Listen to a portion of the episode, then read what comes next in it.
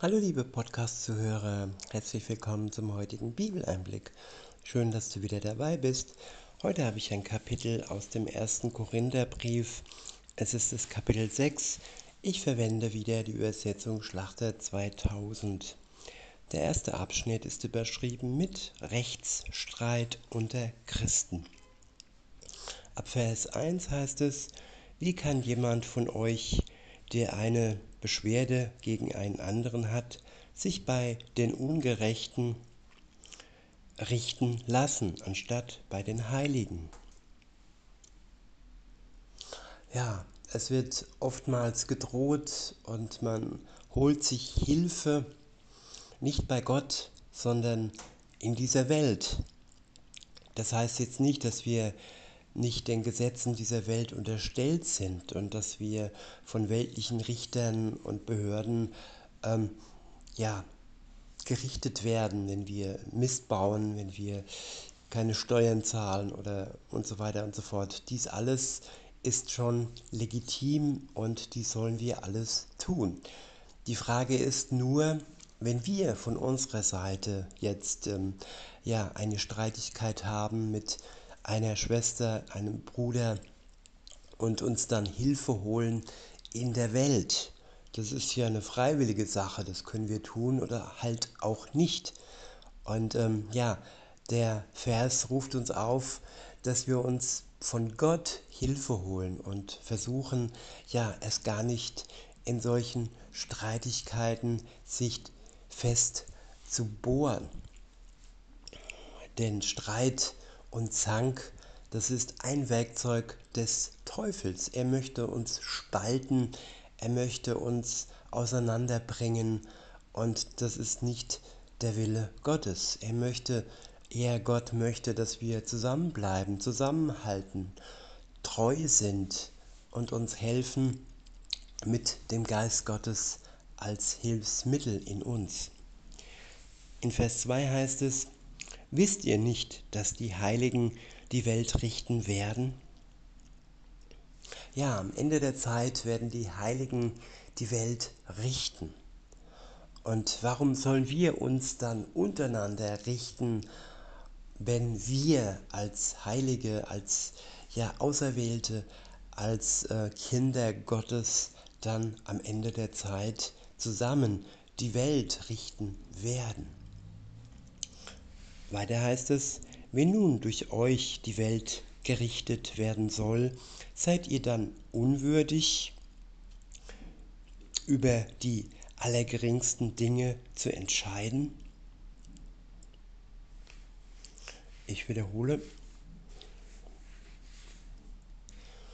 wenn nun durch euch die Welt gerichtet werden soll, seid ihr dann unwürdig, man könnte auch sagen unfähig, über die allergeringsten Dinge zu entscheiden?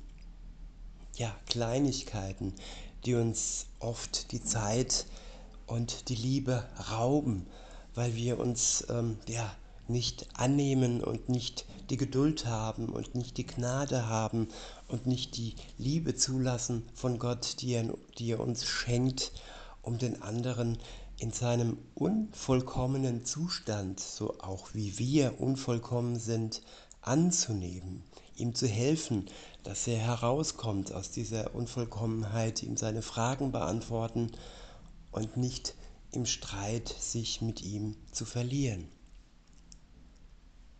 In Vers 3 heißt es, wisst ihr nicht, dass wir Engel richten werden? Wie viel mehr die Angelegenheiten dieses Lebens? Wenn ihr nun über Angelegenheiten dieses Lebens Entscheidungen zu treffen habt, so setzt ihr solche zu Richtern ein, die bei der Gemeinde nichts gelten? Ja, das sind die gemeint, die nicht mit Jesus unterwegs sind. Das sind die Richter, die sich alleine nur auf ähm, ja, die Gesetze der Welt berufen und nicht auf Gott. So war ihnen Gott helfe. Nein, diesen Ausspruch hat sowohl unser Bundeskanzler nicht ausgesprochen, als auch nicht viele Richter. Sie ja, fixieren sich auf die Welt, auf ihre Macht und nicht aber auf Gott. Weiter heißt es in Vers 5, zur Beschämung sage ich's euch. Dem, demnach ist also nicht ein einziger Weiser unter euch, der ein unparteiisches Urteil fällen könnte für seinen Bruder oder für seine Schwester. Weiter heißt es, sondern ein Bruder führt Rechtsstreit mit dem anderen und das vor Ungläubigen. Ja, man kann sich blamieren und oftmals schämt man sich für sich selbst, für andere, ja, wie sie sich zanken wie die Hühner und dann die Ungläubigen nebendran stehen und sich die Hände reiben und äh, äh, grinsen und lächeln. Oder auch wie Gott auf uns schaut, wenn wir alleine uns streiten. Das ist peinlich und traurig. In Vers 7 heißt es, es ist überhaupt schon eine Schande, ein Schaden unter euch, dass ihr Prozesse miteinander führt. Warum lasst ihr euch nicht lieber Unrecht tun? Ja, es war ungerecht, dass Jesus abgeführt wurde. Petrus hat dann direkt mal ein Ohr eines Soldaten abgehauen. Ja, er wollte Gerechtigkeit. Und ja, Jesus hat ihn dann zurechtgewiesen. Das Unrecht hat seinen Lauf genommen, es hat seinen Lauf nehmen müssen für uns, für die Menschheit, für alle Sünder in der Welt hat sich Jesus hingegeben. Insofern, ja, ist es manchmal ja nicht immer wichtig und richtig, dass wir ja Gerechtigkeit überbrechen und biegen, durchsetzen wollen. Es ist wichtig, dass wir auf Gott hören und uns von ihm sagen lassen, wo wir uns denn da einmischen sollen und wo nicht.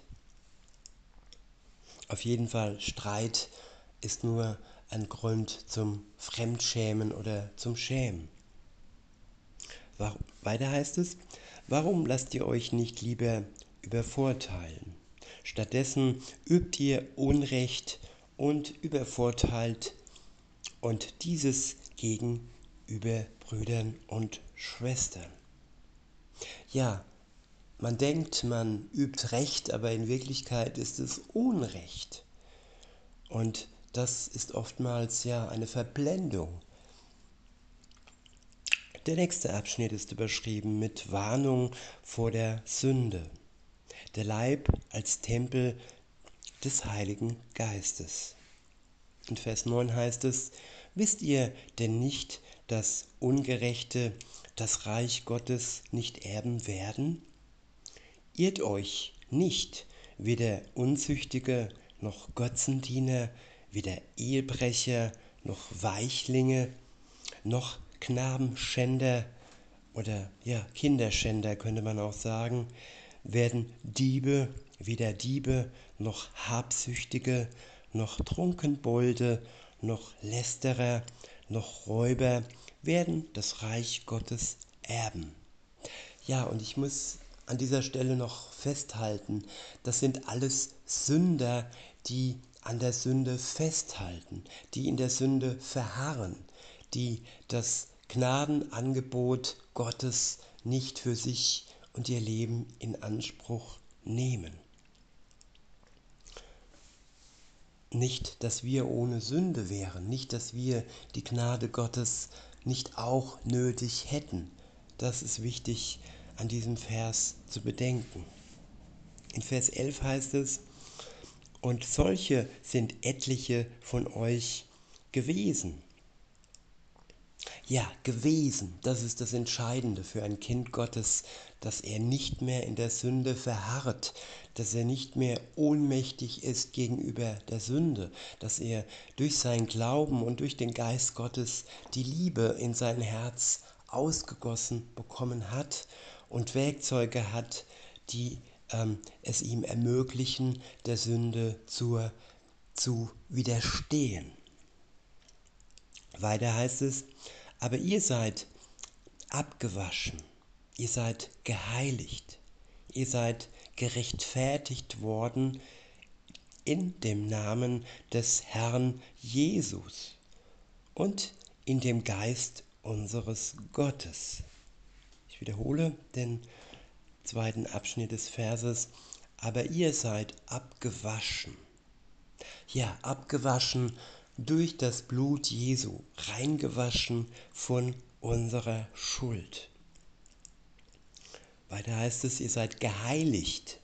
Ja, heilig nicht uns, nicht durch unsere guten Werke, nein, geheiligt durch Gott, der als heiliges Opferlamm für uns ja gestorben ist und uns ja seine Heiligkeit Anteil werden lässt. Weiter heißt es, ihr seid gerechtfertigt worden in dem Namen des Herrn Jesus und in dem Geist unseres Gottes. Ja, gerechtfertigt auch hier wiederum nicht durch unsere guten Werke, sondern ja durch Jesus Christus, sein Tod am Kreuz für uns. Und durch den Geist, der in jedem Christen wohnt und der jedem Kind Gottes bestätigt, dass er gerechtfertigt ist und nicht mehr zittern muss vor dem Gericht. In Vers 12 heißt es, alles ist mir erlaubt, aber nicht alles ist nützlich. Ja, das ist das Leben eines Erlösten. Er steht nicht mehr unter den Geboten. Alles ist ihm erlaubt, aber nicht alles ist nützlich. Die Gebote haben schon noch die Wirkung, dass sie für ihn eine Wegweisung sind. Ein, ja, es sind Liebesgebote. Sie verurteilen ihn nicht, sie zeigen ihm nur, ja, was nützlich ist für ihn. Nicht, dass er denkt, dass die Gebote keine Bedeutung mehr für einen Christen haben. Weiter heißt es, alles ist mir erlaubt, aber ich will mich von nichts beherrschen lassen.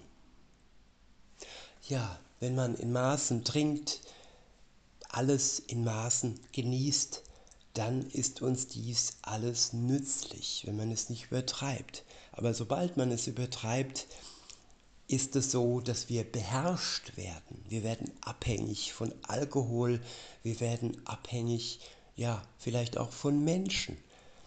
Und wenn wir ihnen den Platz eingestehen, der eigentlich nur für Gott reserviert ist.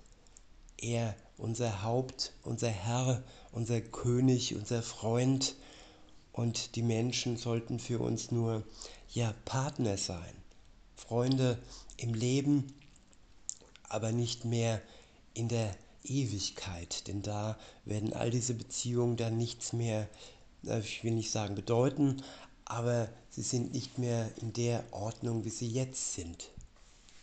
Dann sind wir nämlich nicht mehr verheiratet, dann sind wir alle ja wie die Engel. In Vers 13 heißt es, die Speisen sind für den Bauch und der Bauch für die Speisen. Gott aber wird diesen und jene wegtun. Der Leib aber ist nicht für die Unzucht, sondern für den Herrn und der Herr für den Leib.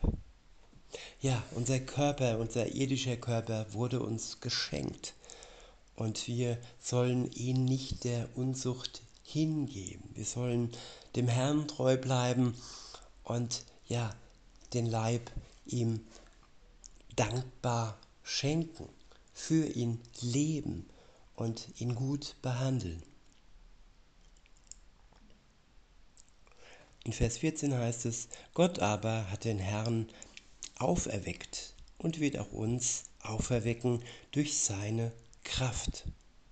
Ja, Jesus wurde auferweckt am dritten Tage durch den Geist Gottes. Und der gleiche Geist wird auch alle Menschen auferwecken. Die einen zur Glückseligkeit, die Kinder Gottes, und die anderen zum Gericht Gottes, die, die nicht bereit waren und nicht ja das Liebesgeschenk Gottes, seine Gnade, seine Erlösung annehmen wollten. In Vers 15 heißt es, wisst ihr nicht, dass eure Leiber Glieder des Christus sind? Soll ich nun die Glieder des Christus nehmen und Hurenglieder daraus machen? Das sei ferne. Oder wisst ihr nicht, dass wer eine Hure anhängt, ein Leib mit ihr ist? Denn es werden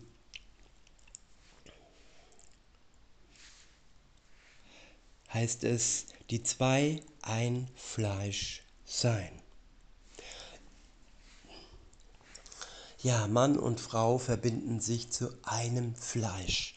Es ist eine wunderbare Verbindung. Und dieses Wunderbare sollte nicht durch eine Wortschöpfung mit den drei Buchstaben ähm, ja, verunreinigt werden. Es sollte eine liebevolle Verbindung sein. Eine Verbindung aus Liebe, nicht aus Spaß und ja, nicht wie es die Welt uns zeigt, sondern wie es Gott uns zeigt, vielleicht auch in seinem Buch das hohe Lied der Liebe, wo Leidenschaft und ja, wo man den anderen als Genuss sieht und wo man treu ist und keine Verhältnisse hat zu anderen und untreu wird. Weiter heißt es, wer aber dem Herrn anhängt, ist ein Geist mit ihm.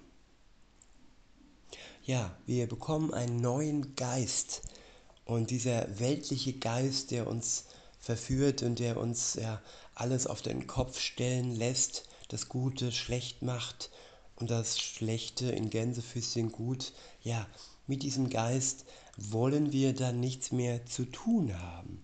Und wir sind dann ein Geist, ein Sinn mit dem Herrn. In Vers 18 heißt es, flieht die Unzucht.